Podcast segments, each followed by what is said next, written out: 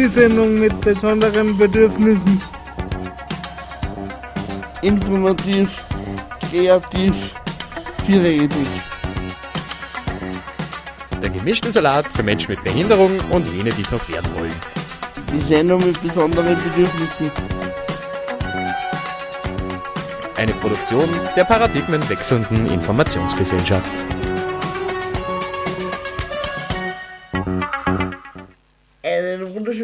Abend.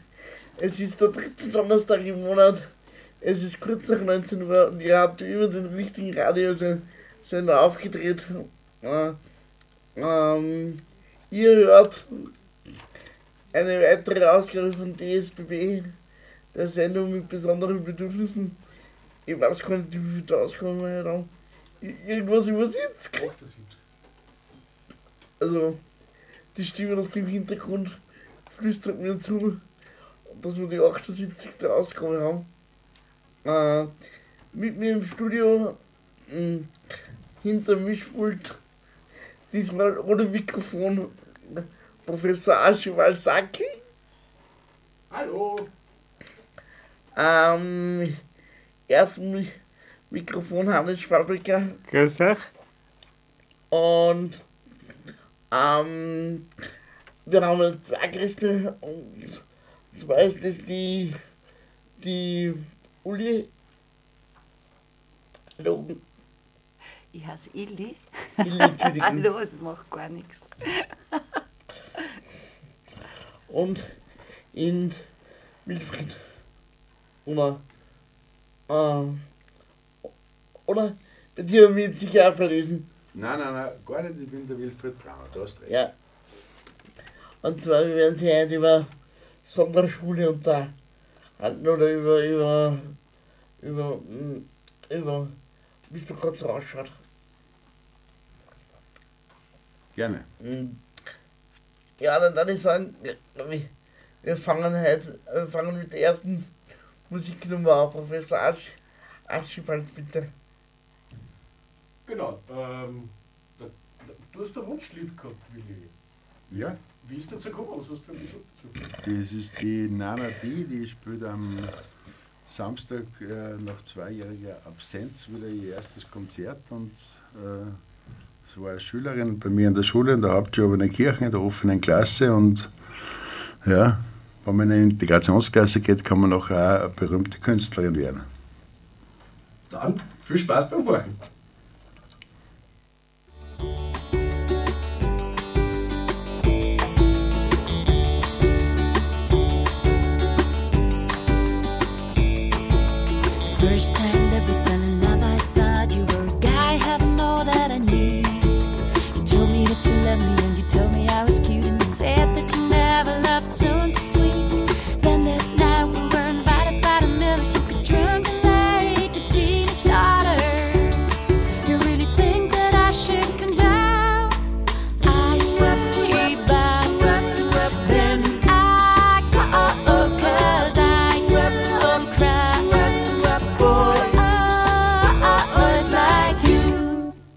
Second time we fell in love, I thought you were a man who had really changed.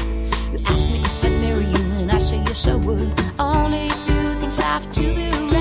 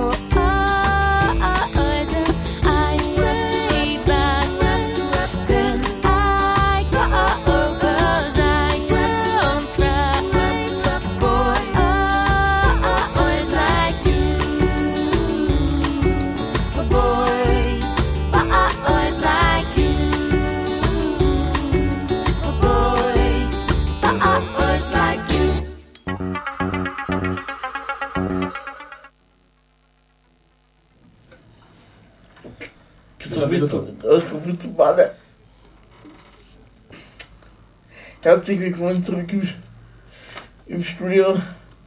Dann fangen wir mal mit dir, Ili. Und zwar, wie, wie war denn der Werdegang? Okay. Äh, der ist lang, aber ich mache ihn kurz. Also ich heiße Ili Döverett. Ich bin von meinem Ursprungsberuf bin ich Sonderschullehrerin. Habe irgendwann die Sonderschullehrerausbildung gemacht vor vielen Jahrzehnten und habe dann viele Jahre lang in sogenannte S-Klassen gearbeitet. S-Klasse ist die Abkürzung für Klassen in Sonderschulen für schwerstbehinderte Kinder. Einerseits sehr lang in Hartheim und kurze Zeit dann in Gornikirchen und habe immer nebenbei schon was anderes gemacht, also auch in der Pädagunterricht, in der Lehrerausbildung für Sonderschullehrer und später dann auch in der SOB, wo ich jetzt schon ganz, ganz lang bin und seit sechs Jahren bin ich dort jetzt eine Schulleiterin. Und SOB ist die Abkürzung für, da muss ich Luft holen, weil das so lang ist. Das heißt Schule für Sozialbetreuungsberufe der Caritas für Menschen mit Behinderungen am Salesianumweg Linz. Das ist, und die Kurzform ist wirklich SOB. Und das ist eine Schulform, wo Menschen ausgebildet werden, die dann irgendwann im Bereich in der Behindertenhilfe arbeiten, im Wohnbereich oder in, in Tagesstrukturen oder in mobilen Diensten oder im Freizeitbereich ganz, ganz unterschiedlich. Ja. Das war die Kurzform. Äh, wie, wie, wie war denn dein Werdegang? Naja, wenn ich es ebenso kurz mache wie die Ili, ähm, bin eben der Willi Brammer, bin äh, nach der Schule, nach dem Gymnasium praktisch, habe ich mich entschieden, Sonderschullehrer zu werden. Das hat vielleicht irgendwie so die Gründe gehabt, weil mir die Thematik Behinderung immer irgendwie ein wenig wichtig erschienen ist.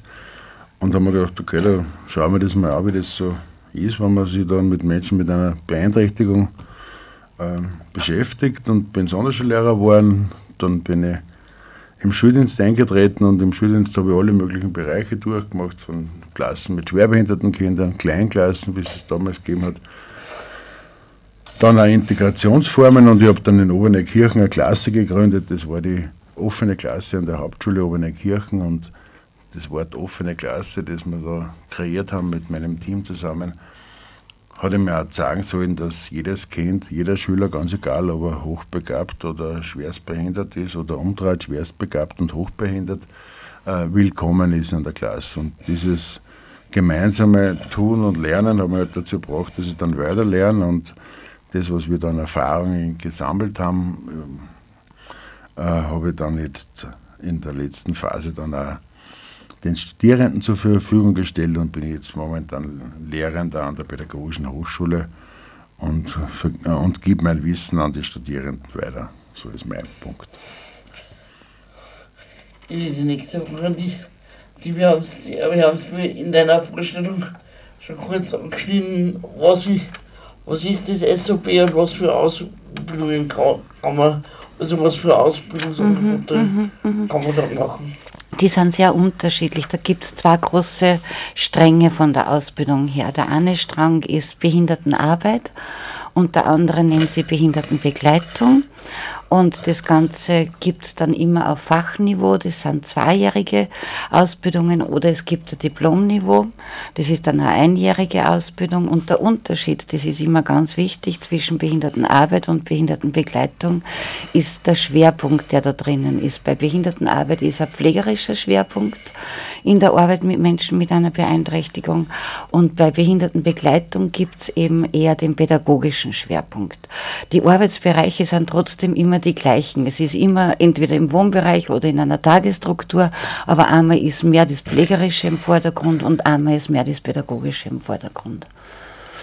Und das ist auch das, wo ich Dominik dann kennengelernt habe. Der hat vor vielen, vielen, vielen Jahren inzwischen die BA-Ausbildung, also Behindertenarbeit gemacht im Fachmodul und später dann halt auch im Diplommodul. Und seitdem kennen wir uns. Im, Ra- Im Rahmen dieser Ausbildung entstand auch die Idee zu dieser Sendung oder wurde es erst später? Na, das ist genau da passiert.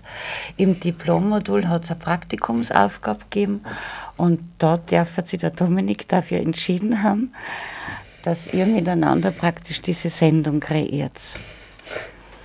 Ja, wenn man so sagen muss, dass keiner von uns zwei gerechnet hat, dass die wirklich über, über, über sechs Jahre jetzt rennt. Mhm. Also, Und sie haben uns immer noch nicht den Sendeplatz gemacht. Ja. Also. nicht, nicht, dass wir jemals einen Grund geliefert hätten, dass uns auch nein, Nein, ich natürlich nicht. Ah. Wilfried, welche, welche Erfahrungen hast du bisher in, in dem Ausbildungsmodell gemacht?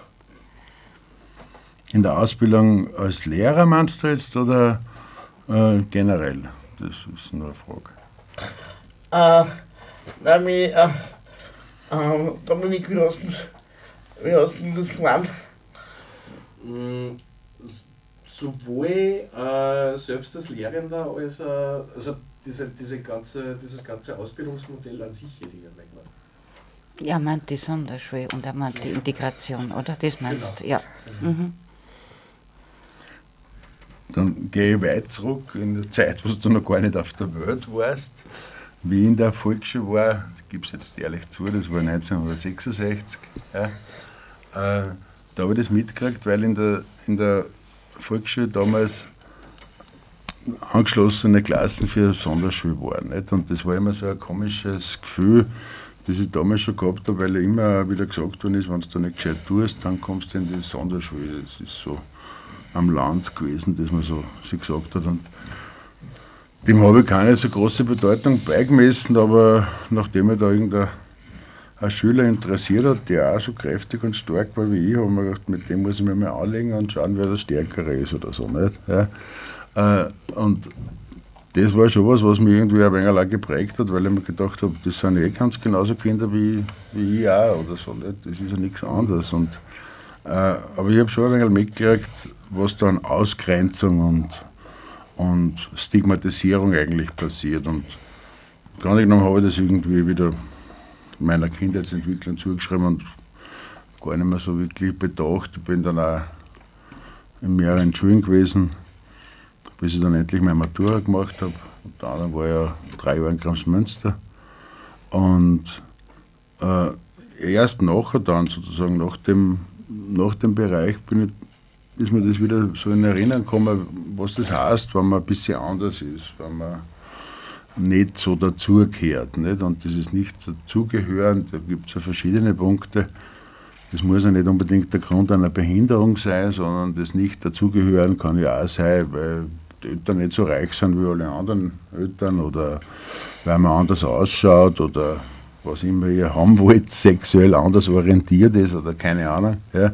Anders sein ist immer schon so ein, ein, Punkt, der ähm, problematisch ist, oder? Den manche sehen wollen und manche nicht sehen wollen. Und ich habe in, in, in das dann in der Schule auch erlebt, nicht? wenn jemand nicht so gut war, dann ist er vielleicht ein wenig segiert worden. Ja? Die Allerbesseren haben sich da immer recht leicht da und man hat immer also das Gefühl gehabt, kehre ich da dazu, bin ich gut genug und all diese Dinge. Die dann dazu geführt haben, dass ich mir gedacht habe, das muss ich, das möchte ich auch selber als Lehrer machen, da kannst du irgendwie was bewegen. Und dann habe ich halt mit Schülern gearbeitet, die beeinträchtigt waren oder früher mal gesagt, die waren geistig behindert oder so Lernbehindert. lernbehindert, körperbehindert.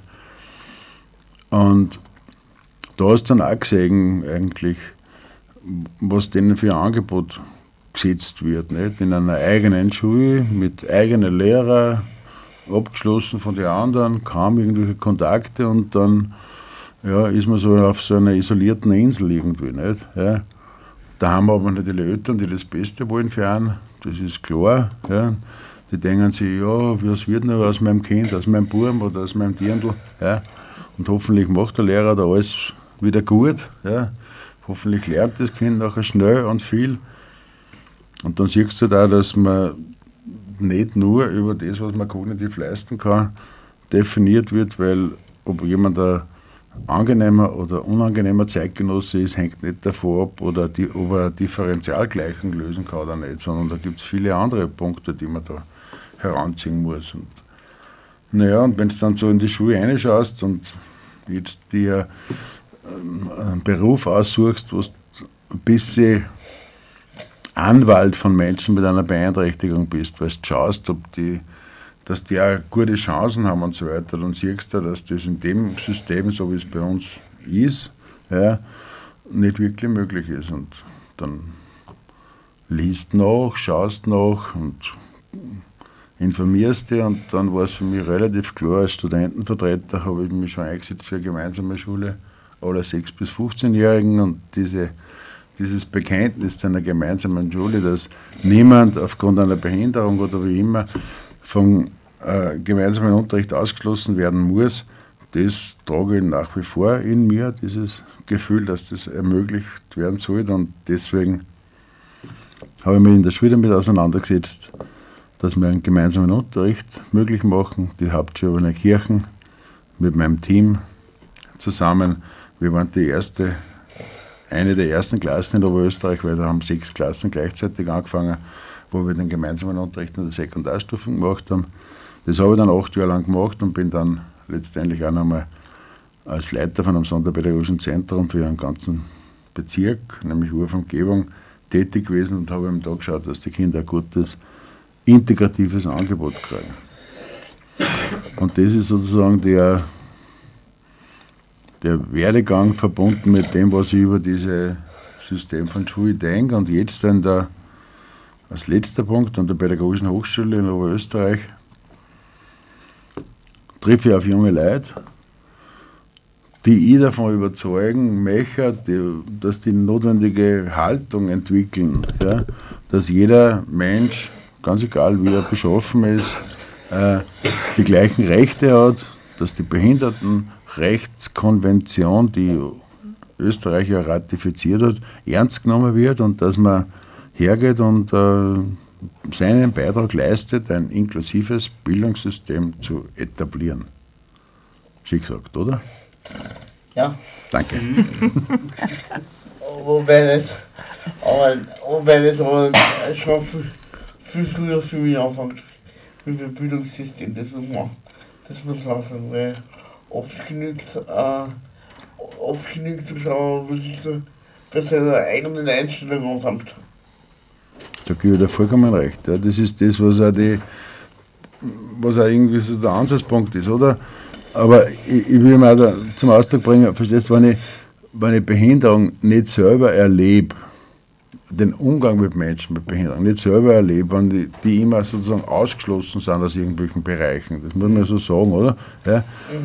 Wenn ich jetzt Studenten frage und sage, habt ihr irgendwann mit irgendjemandem was zum Tor gehabt, dann gibt es drei Haberer, wenn ich das so sagen darf, die sagen, ich habe Zivildienst gemacht, da habe ich ein paar Menschen mit einer Beeinträchtigung umeinander geführt, aber sonst habe ich in der Schule und in der Freizeit oder weiß ich was eigentlich nie einen Kontakt mit jemandem gehabt, der beeinträchtigt ist. Ja?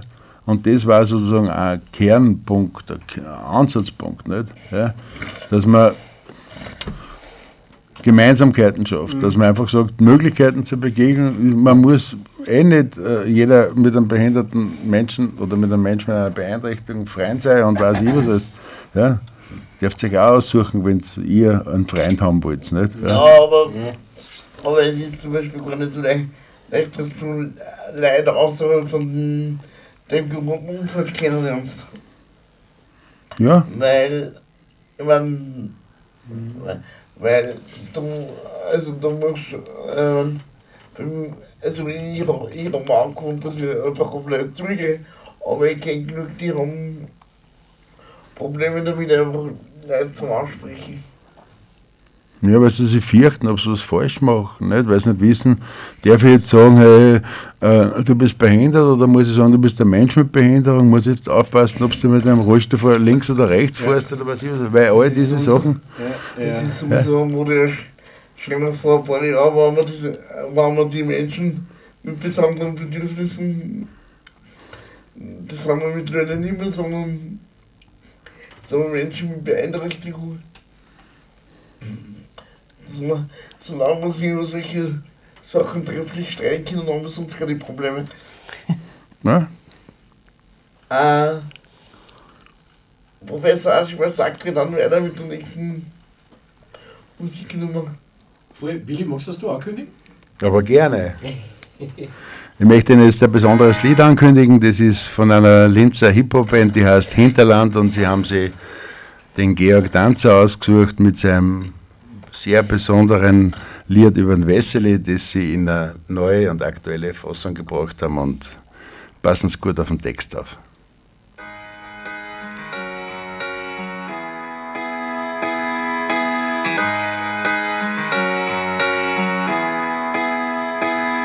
Das Verdrängen der Vergangenheit, das haben wir fast schon geschafft. So der alte Wesseli wird heuer 88 rund um am Tisch. Da sitzt die ganze Nachbarschaft und bei seinen Judenwitz hat jeder mal einen Lachkampf gehabt. Erzählt von einer Straßenschlacht und bei der Hasenjagd, da sind sie gerade entwischt. Während er in Sauerkraut die Gabel sticht. Er zeigt den Hitlerkurs, als selbst ein Tageslicht rein. Und hast das Multikulti, wie er sagt, den ganzen Staatenmix. Er redet laut, nicht im Hinterkammerl, was der Rolo braucht. Für Gegenstimmen hat es gegeben, genauso wie er in Holocaust. Er mag die Politik nicht, doch es ist wieder heil in sich. Denn früher war er national und heute ist er freiheitlich. Doch was er sagt, da sind drei Finger nichts dagegen. Die Blade wird den Mann sogar, sie hört den Hitler reden. Er hebt die Hand zum Kurs und schreit nieder mit den Kritikern. Und sitzt am Tisch mit Tischlermaurer, Kieberer, Politiker.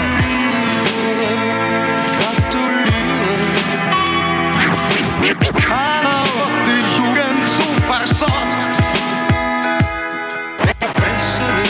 Ein Bier auf Tisch. Sitzt am Wirtshaustisch Was den, der sein Stirnhaus riecht Alle glauben, was er heute im Rausch spricht Aber auch dann der in die Stirn biegt Glaubt immer nur an seinen Sieg Du bist schon alt und verstorben du weißt, dass ich da nichts glaub. Und bei einer am Tisch machen arbeitslosen Freunde Runden. Er gibt den Ausländern Schülern den arbeitslosen Freunde Er trifft offene Wunden auf ihrem offene Jungen. Er macht mit Angehörigen, wird doch nicht die Groschen wie Juden. Und sie hängen an seine Lippen und denken nicht drüber nach. Er verändert für sie die Geschichte, aber sie verstehen, was er sagt.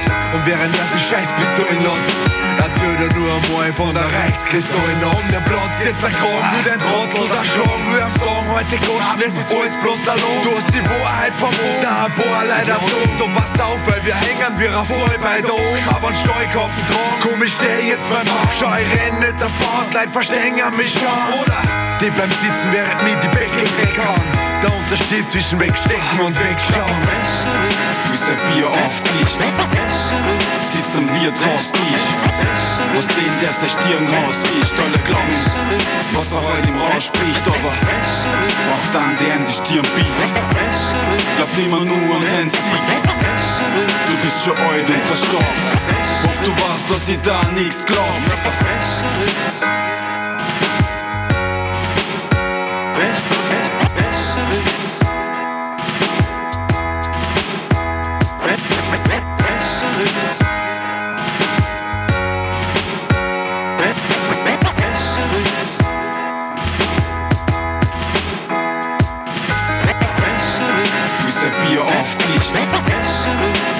Am Wirtshaustisch Was den, der sein Stirnhaus riecht? Alle glauben, was er heute im Rausch spricht Aber auch dann der in die Stirn biegt. Glaubt immer nur an seinen Sieg. Du bist schon alt und verstorben. Hofft du weißt, dass ich da nichts glaub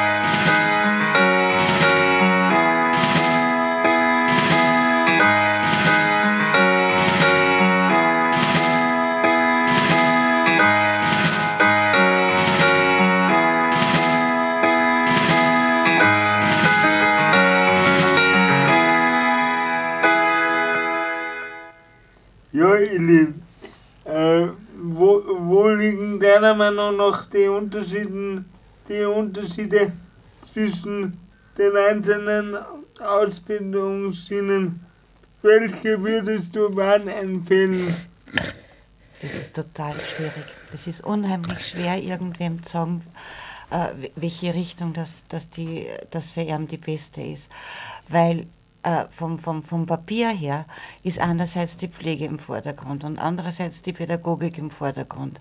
Und in der Realität ist so, dass beide beides machen müssen, weil man Menschen nicht teilen kann in ein, ein Bedürfnis nach Pflege oder in ein Bedürfnis nach einer Alltagsbegleitung. Das geht einfach schlichtweg nicht. Es ist nur so, die einen kennen in dem einen Bereich mehr und die anderen kennen in dem anderen Bereich mehr. Mhm. Und das muss jeder für sich selber entdecken, wofür dass er glaubt, dass er besser geeignet ist.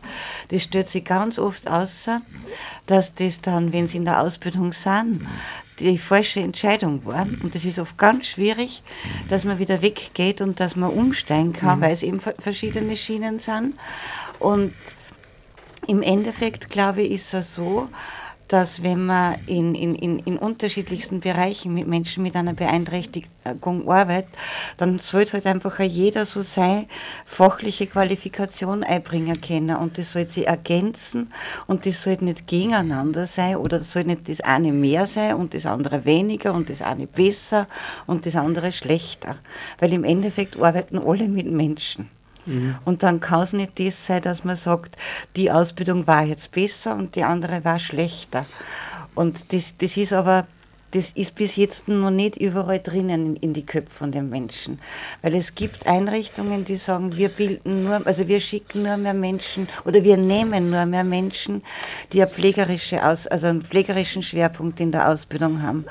Und dann kommt aber gleichzeitig das, dass sagen, ja, aber wenn jetzt wer zum Beispiel ein schwierigeres äh, äh, Verhalten hat oder wirklich ein herausforderndes Verhalten hat, wieso können denn die das nicht? Na, weil man nicht alles gleichzeitig in der Zeit lernen kann.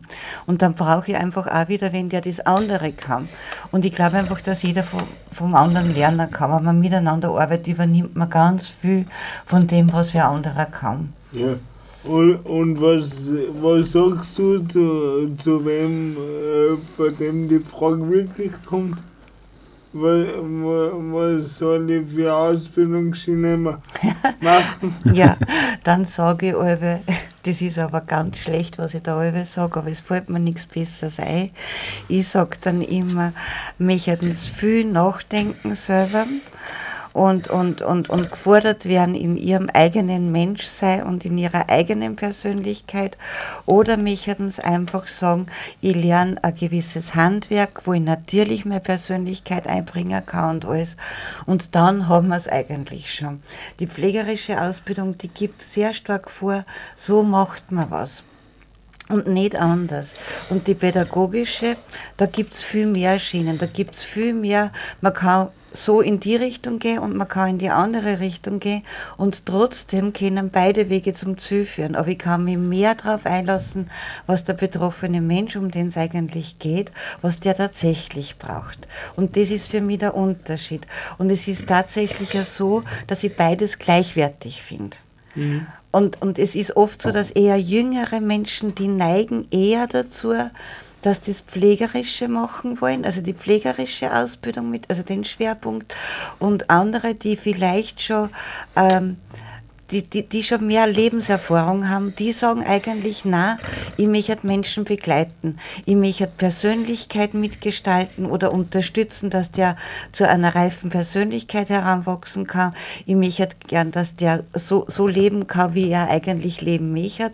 Und das ist, das ist meistens der Unterschied. Also den merke ich, aber vielleicht interpretiere ich es auch oft ganz, ganz falsch. Weil bei uns in der Schule gibt es nur was anderes auch noch, dass die, die, die Pfleger, der pflegerische Schwerpunkt, das heißt die PR-Ausbildung, die kann man schon mit 17 machen. Und die Behindertenbegleitung mit dem pädagogischen Schwerpunkt, da muss man 19 sein. Das heißt, wenn jemand direkt von der Schule kommt, dann ist er meistens so 17, 18, dann bleibt ihm bei uns in der Schule gar nicht recht was anderes über, außer er darf nur warten und vielleicht ja ein freiwilliges soziales Jahr machen oder einfach ein Praktikum machen, dann konnte er eher in die Behindertenbegleitung einsteigen. Also das ist auch ein Entscheidungskriterium oft einmal und ja, ist auch legitim, dass man sich dann so oder so entscheidet. Wobei prinzipiell sagen muss, jetzt ganz kurz, dass das freiwillige soziale Jahr eine gute, eine gute, ähm, eine gute Möglichkeit ist, einen, einen Einblick zu kriegen in die, in die Arbeit mit Menschen mit Beeinträchtigung. Das ist prinzipiell und ich glaube nicht nur, also es geht mir beim freiwilligen sozialen Jahr geht es einerseits um das, dass ich in Kontakt und in Berührung komme mit Menschen mit Beeinträchtigung, aber ich glaube dass so junge Menschen, die ein freiwilliges soziales Jahr machen, dass die nur was anderes erleben. Also ich glaube einfach, dass die, dass die auch erleben, äh, dass was anders sehen und dass sie sich mit anderen Gedanken und Ideen beschäftigen und das wiederum formt den Menschen selber, glaube ich, sehr stark. Und alleine aus dem ist schon gut einmal. Also die müssen nachher nicht unbedingt alle dann später in den, in den Bereich von der Arbeit hergehen, aber ich glaube, es ist einfach überhaupt eine Bereicherung. Um das geht es, glaube ich, auch. Mhm. Das glaube ich auch. Hannes? Ja, Wilfried, welche Vor- bzw. Nachteile siehst du dabei? Bezogen auf die Beschulung der Sonderschule, Ja. nehmen wir mal an, oder? Ja. Also, das kann ich mir leicht machen und sagen, ich sehe überhaupt keine Vorteile darin, dass ich eine Beschulung in einer Sonderschule mache. Ja? Aber wenn ich dir das kurz erklären darf, der Punkt ist, Bitte.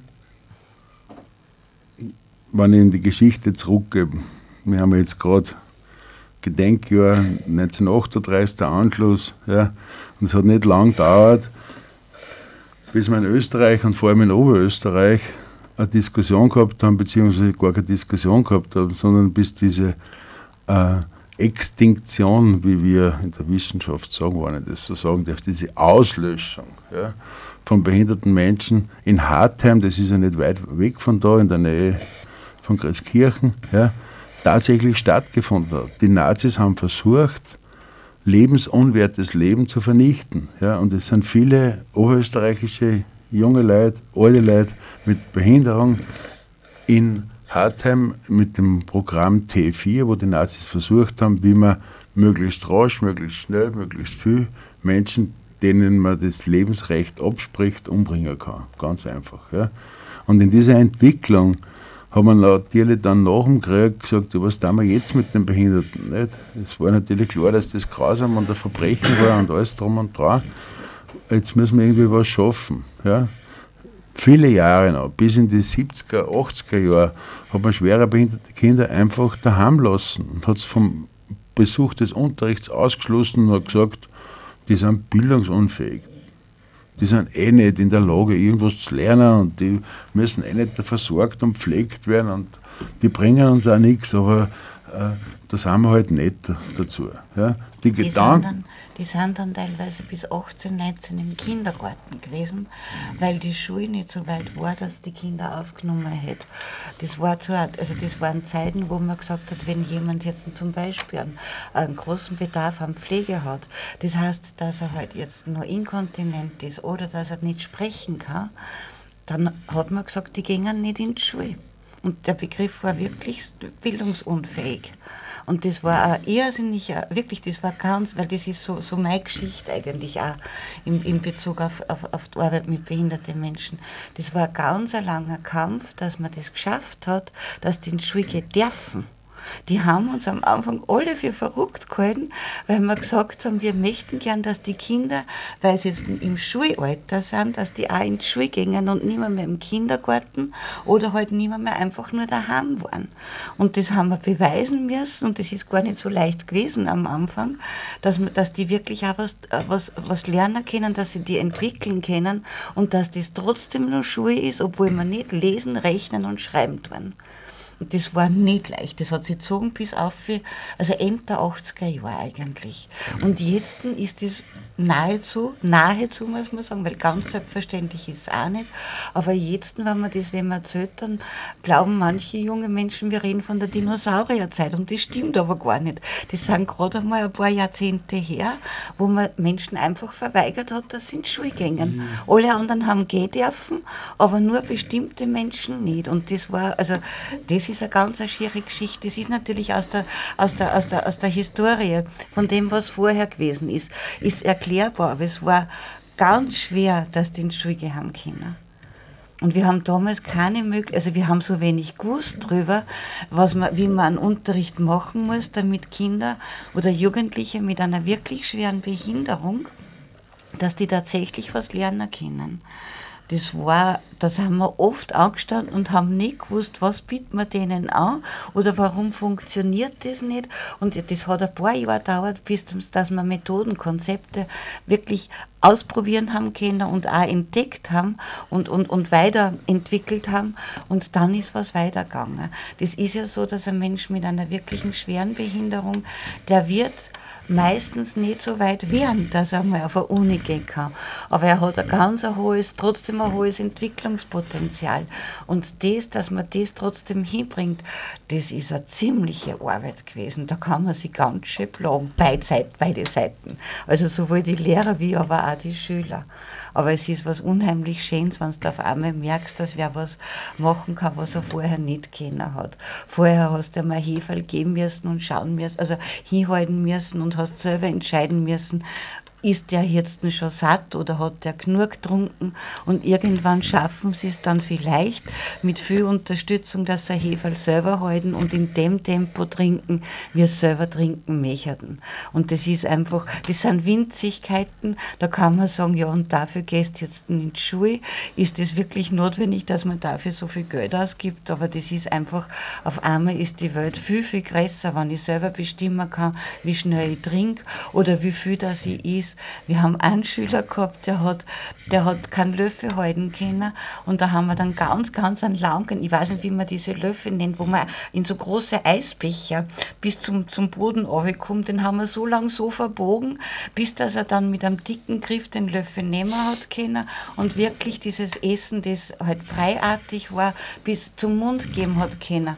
Und ich habe vorher, wenn ich am Essen selber gegeben habe, war ich immer ganz, ganz langsam und ganz, ganz vorsichtig, damit er sich jetzt ja nicht verkürzt und damit, er, damit das ja alles perfekt ist und gut ist. Und dann hat er selber gegessen, essen gelernt und hat praktisch das Tempo selber bestimmen können. Der hat so flott gegessen. Mir ist so schier geworden, weil ich dann draufgekommen bin, der ist, so wie ihm ich das Essen gegeben habe, jetzt mir fast verhungert. Also da muss ich immer gedacht haben, bitte tu ein bisschen schneller, mach's ein bisschen gacher, mir wird's Essen kalt oder sonst irgendwas. Und das sind diese Kleinigkeiten, die trotzdem möglich waren. Oder dass wer plötzlich eine Stimme gekriegt hat und schimpfen hat können, wenn was nicht passt hat. Also einfach irgendwie sagen, das stimmt so nicht, das ist so nicht richtig für mich. Und vorher das gar nicht möglich war. Das war zwar manchmal ganz schön anstrengend, wenn der auf einmal schreien hat können, weil das kann man dann oft nicht so anstellen, aber trotzdem hat man gewusst, jetzt passt was nicht, jetzt muss man suchen, was, was der Grund ist. Und dann muss man irgendeine Lösung finden. Jetzt bin ich da ins Wort gefallen, aber das ist so mein Thema. Von dem Ja. bin ich heute noch beseelt, das hilft alles Nein, nichts. da, ich muss dann noch dazu sagen, äh, ganz so sehe ich das nicht. Also da gibt es ein paar Punkte, da unterscheiden wir uns schon gravierend, denke ich mir. Äh, wenn ich das auf den Bereich der schwerbehinderten Kinder lege, ja, dann sehe ich, okay, gut, da gibt es immer noch diesen Ansatz, auch jetzt noch, dass man sagt, naja, in, in die Schule lassen wir es schon, aber einen gemeinsamen Unterricht, Nein, das wollen wir nicht wirklich haben. Ja? Da kommt immer der Punkt dabei, die Frage, die immer wieder gestellt wird, na, gibt es denn nicht Grenzen? Meinen Sie da wirklich alle Menschen? Meinen Sie alle Menschen, die da jetzt gemeinsam äh, sein sollen? Und kann, kommt man nicht hergehen und sagen, ja, aber die, die vom Verhalten her so schlimm sind und die, die äh, von der Behinderung so einen hohen Pflegeaufwand und, und ähm, ja, hohen Pflegeaufwand und, und für Betreuung und, und wenig verständliche Kommunikation, so offensichtlich oder augenscheinlich äh, haben, na, die, mit denen kann ich mir es nicht wirklich vorstellen. Nicht? Ja? Und wenn ich, wenn ich das heranziehe, dann habe ich immer so einen Zugang, der, glaube ich, für viele verständlich ist und das möchte ich schnell sagen. Wenn ich sage, wa- wann immer der Punkt aufkommt, dass, dass Menschen sagen, aber mit denen kann ich mir es nicht vorstellen. Ja? Dann würde ich nur ersuchen und bitten, dass man an dem Punkt stehen bleibt und nachdenkt und sagt, gab es oder gäbe es Bedingungen, wo dieses Unvorstellbare dann da wieder vorstellbar ist. Ja? Wenn man sich einfach was wünschen, erträumen dürfte. Und da sagen dann viele, naja, äh, wenn ich für das Kind im Wachkommen als Beispiel jetzt nur, weil das für viele so ein Punkt ist, wo man sagt, das kann ich mir gar nicht vorstellen, wenn ich da eine eigene Personalsit- eine Personaleinheit hätte, jemanden, der das Kind betreut, wenn die räumliche Ausstattung gut passen täte und all diese Sachen, dann sagen dann viele, dann kann ich mir es eh vorstellen. Ja? Und wenn das der Fall ist, ja, dann sage ich, ja, wenn Sie sich eh vorstellen können, dann liegt es nicht an dem Menschen mit seiner Beeinträchtigung, dem Menschen im Wachkoma, dem Menschen im Autismus-Spektrum oder was immer ihr haben wollt. Ja, dann liegt es nur an den Bedingungen. Und Bedingungen sind herzustellen. Dazu gibt es Politik, dazu gibt es Verantwortung, ja, und diese Verantwortlichen sollten das machen. Ja. Das ist der eine Punkt, der dann zum Sagen ist. Und der zweite Punkt, der ganz wichtig ist, es betrifft ja nicht nur Menschen mit einer Beeinträchtigung. Ja. Es betrifft ja auch alle Leute, die irgendwie am, am Rand gedrängt sind. Ja.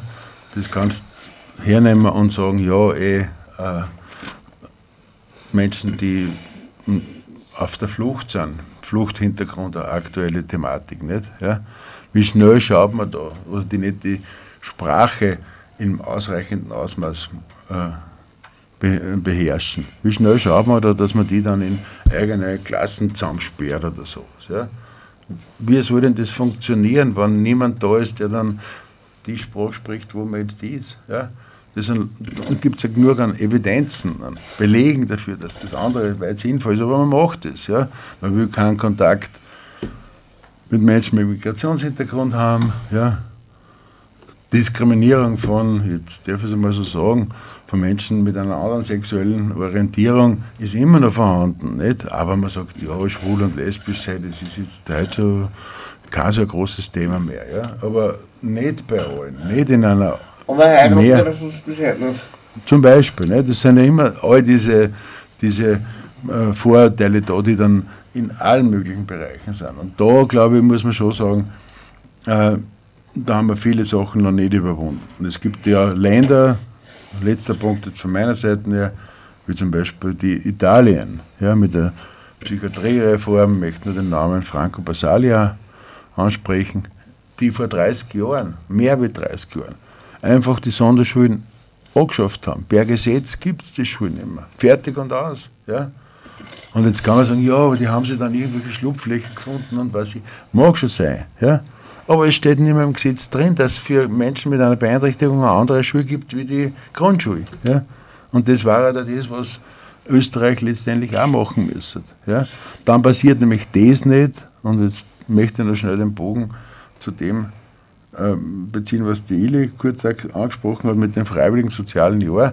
Da ist jetzt das gefallen, im freiwilligen sozialen Jahr, das sind Leute, die 16, 17, 18, weiß ich was sind, ja, da kommen wir mit Behinderung in Kontakt. Ja, weil ich dann, weiß ich, irgendwo wo eine freiwillige Leistung mache. Ja. Was drückt denn das aus, was Behinderung dann letztendlich ausmacht? Da muss ich freiwillig sozial sein, dass ich jemandem dann hilfe, weil er im Rollstuhl sitzt oder Lernschwierigkeiten hat oder sich nicht gescheit bewegen kann oder weiß ich was. Ja. Das sollte ja von der Kindheit an äh, Selbstverständlichkeit sein. Und da gehören dann letztendlich dann alle Barrieren, die es gibt, beseitigt. Das war der entscheidende Punkt dabei. Ja. Und dann kann gemeinsames Leben, Spülen, Arbeiten tatsächlich Realität werden. Nicht? Ja. Aber leider gibt es Meinungen, und ich muss einen Punkt noch ganz schnell ansprechen. Es gibt Meinungen, die ganz anders sind. Äh, Ich habe ja den Wesseli ankündigen dürfen, aber ich muss eins dazu sagen, ich bin der stolze Vater eines Mitglieds der Gruppe Hinterland und wenn er das jetzt hört, dann soll er auch hören, dass er vom Vater auch über das Radio gelobt wird. Ähm, da bin ich, siehst du, da bin ich voll bei dir.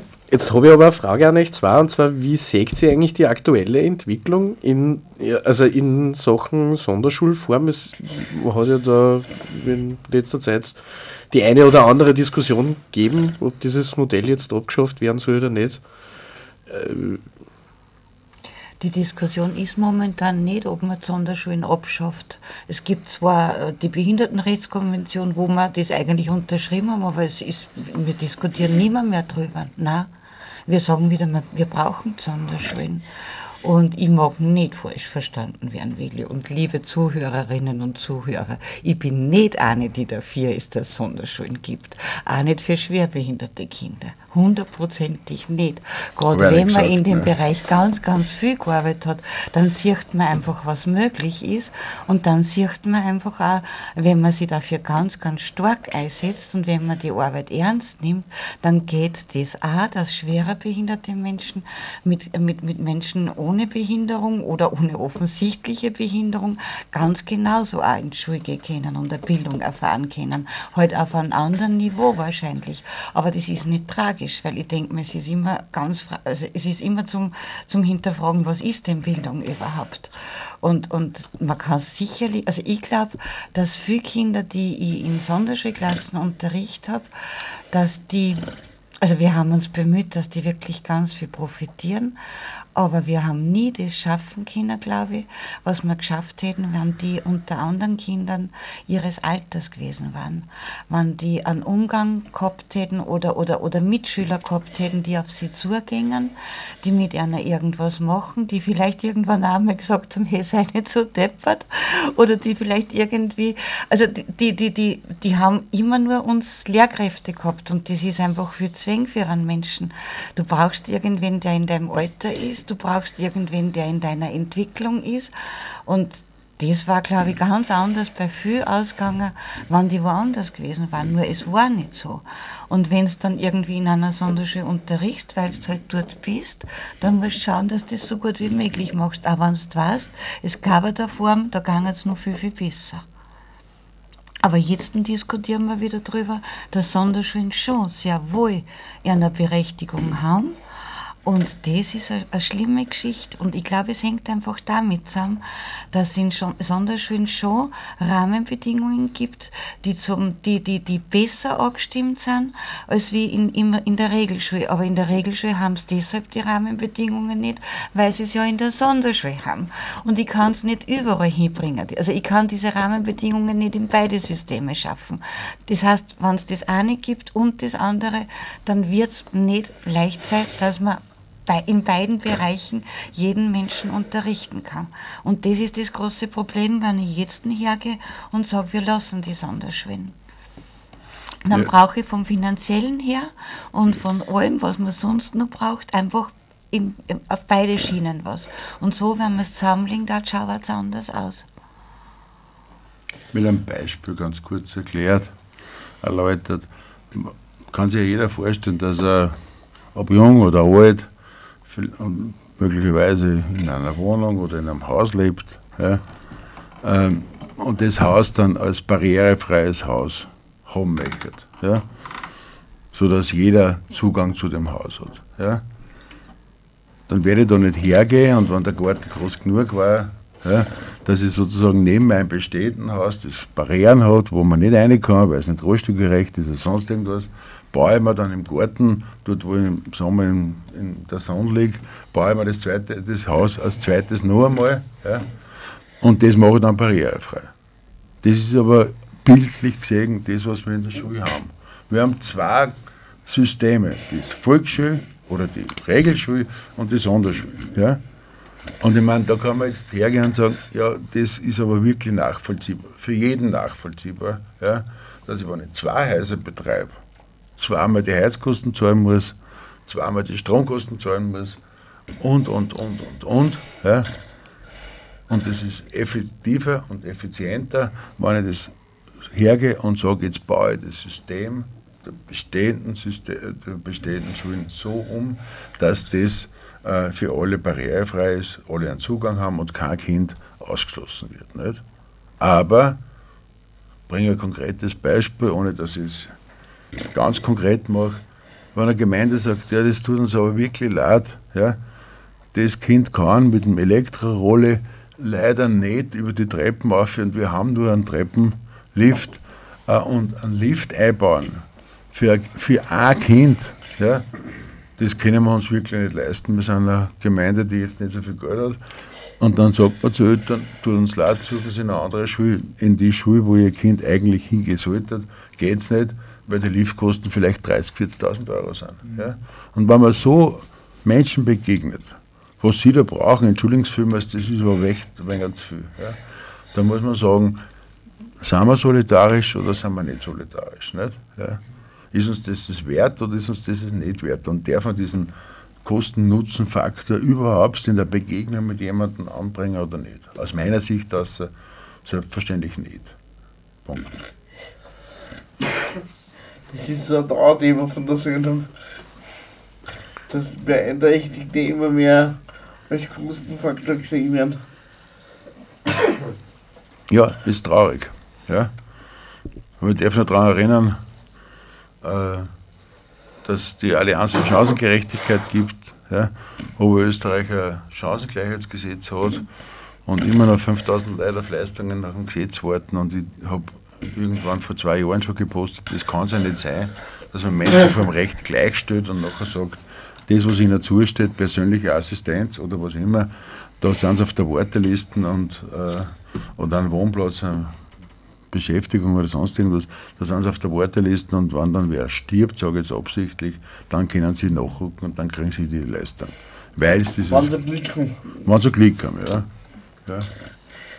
Und wenn man muss ja auch sagen, das, äh, das Gesetz hat meinen absoluten Lieblingssatz.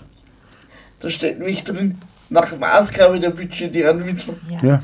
Das Ja. auch. Ja, ja. Das ist, Das ist eine super Sache. ja, Wie viel 400 Plätze sollen jetzt geschaffen werden auf die Karte? Genau.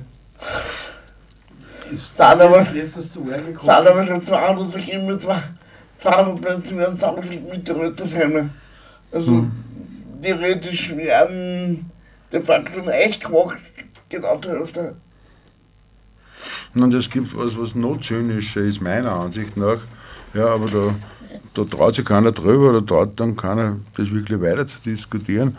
Wenn es dann heißt, ja, aber wenn man das Sozialbudget in Oberösterreich heranzieht und das auf die Bevölkerung aufteilt, dann kommt raus, dass wir pro Person 240 Euro ausgeben und dann sagt man, im Burgenland geben es nur 120 Euro dafür aus. Ja? Und dann so, ja, wir sind aber eh schon so super, wir können nicht mehr mehr. Ja, ja äh, es war schon eine Antwort, aber eine perfide und äh, nicht mögliche Antwort aus meiner Sicht. Also man sagt, ja, dann machen wir halt in den ganzen Einrichtungen statt Einzelzimmer Doppelzimmer und bauen statt ein Bett ein Doppelbett eine. Und dann muss halt irgendwer umschlafen und einer unten. Ja, dann habe ich sofort einen Haufen Plätze. Ja. Aber ich meine, wenn ich so an eine Sache rangehe, ja, und das unter dem Kostenaspekt ziehe, also diese, sobald es die budgetären äh, Möglichkeiten zulassen, wie es Sie oder du sagen, aber das andere ist ja auch die Finanzierungsvorbehalt, ist ja das Gleiche, nicht?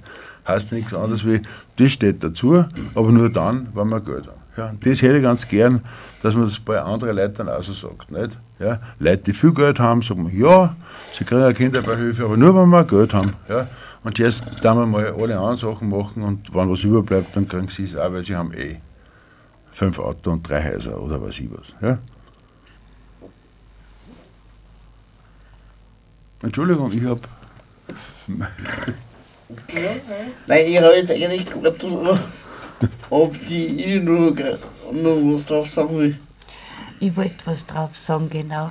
Ich wollte sagen, das mit Altersheim und, mit, und Plätze für, für, für Menschen mit einer Beeinträchtigung, das ist was, damit kann ich mich nicht auffinden. Das ist irgendwie sowas von eigenartig und sowas von, das, ich kann meiner, also dort ist ein Platz und jetzt, also anscheinend gibt es nicht genug alte Menschen, die in ein Altersheim gehen wollen warum das auch immer so ist. Aber jetzt haben wir da Menschen mit Beeinträchtigung, die haben keinen Platz zum Wohnen und jetzt füllen wir praktisch diese leeren Plätze mit denen auf. Das finde ich nahezu zynisch. Nein, nicht nahezu, sondern das finde ich wirklich zynisch. Naja, die Sozialabteilung sieht, sieht das so angeblich ist, dass das Heilmittel für alles ist. So. Das kann ich nicht beurteilen, das weiß ich nicht. Ich denke mir nur einfach, warum muss ich, wenn ich einen Wohnplatz brauche, warum muss ich dann, weil ich eine Behinderung habe, in ein Altersheim gehen? Das verstehe ich einfach nicht. Es ist mir nicht klar. Wir könnten ja auch sagen, in den Altersheimen sind Plätze frei zum Wohnen. Dort tun wir Wohnungen ein, wo Familien einziehen können, wo Leben miteinander gestaltet wird, was alte Menschen ja sicher ganz, ganz gut tun tat. Also wo die irgendwie wieder äh, eine andere, eine andere Lebensumgebung hätten. Warum müssen das behinderte Menschen sein? Das verstehe ich einfach nicht. Also das kann ich nicht nachvollziehen.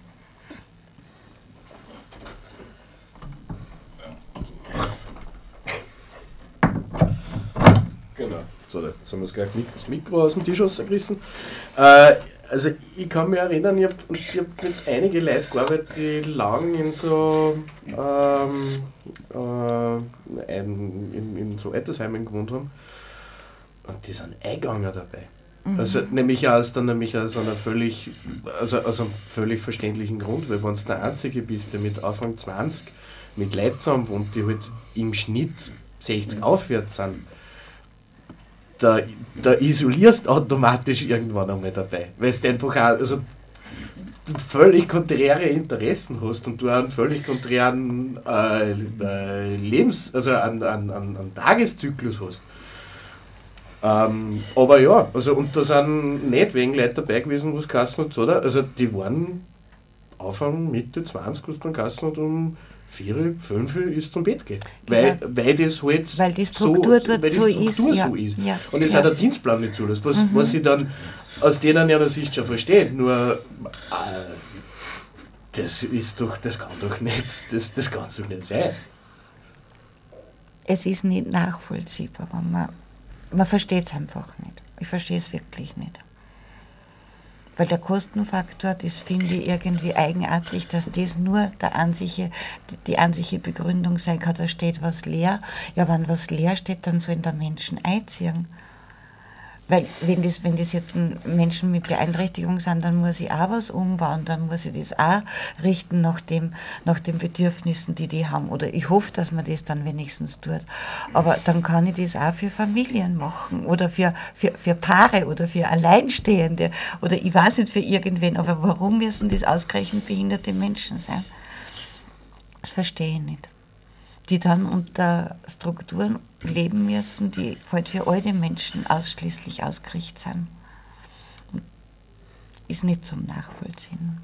Aber zeigt irgendwie schon den Umgang oder, oder vor allem auch das Denken über Menschen mit einer Beeinträchtigung.